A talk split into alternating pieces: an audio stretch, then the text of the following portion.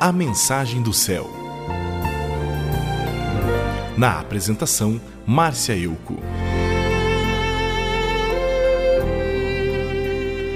Conforme leio algumas notícias do que está ocorrendo com algumas denominações cristãs, penso na lenda do sapo cozido. Segundo esta lenda, se jogarmos um sapo numa panela cheia de água fria, a mesma temperatura da água de uma lagoa, o sapo vai ficar tranquilo e sossegado dentro da panela. Ele não vai nem perceber que a panela está no fogo e que a temperatura da água está subindo. Quando ele se der conta, será tarde demais e ele acabará cozido. Alguns crentes e algumas igrejas estão sofrendo da síndrome do sapo cozido.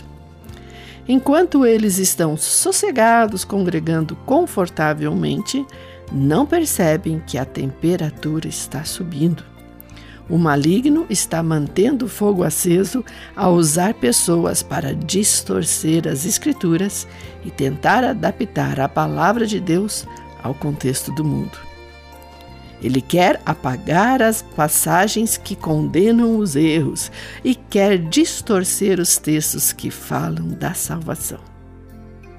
Segundo o primeiro capítulo de Romanos, o Evangelho é o poder de Deus para salvar todos os que creem. Do céu, Deus revela a sua ira contra todos os pecados e todas as maldades das pessoas que, por meio das suas más ações, não deixa que os outros conheçam a verdade a respeito de Deus. Deus castiga essas pessoas porque o que se pode conhecer a respeito de Deus está bem claro para elas, pois foi o próprio Deus que mostrou isso. No entanto, alguns não dão a glória devida a Jesus. Eles são tolos e sua mente vazia está coberta de escuridão. Eles trocam a verdade sobre Deus pela mentira e estão cheios de todo tipo de perversidade. Têm ódio de Deus e são atrevidos, orgulhosos e vaidosos. Eles sabem que os mandamentos divinos condenam seus pecados, mas, mesmo assim, continuam a praticá-los e apoiam quem imita os seus erros.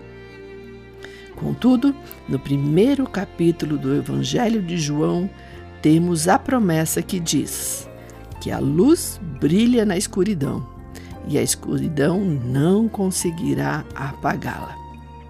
Portanto, persevere na fé e na verdade do Evangelho, pois, ainda que os inimigos de Jesus queimem todas as Bíblias, Deus já colocou sua mensagem do Evangelho em nosso coração.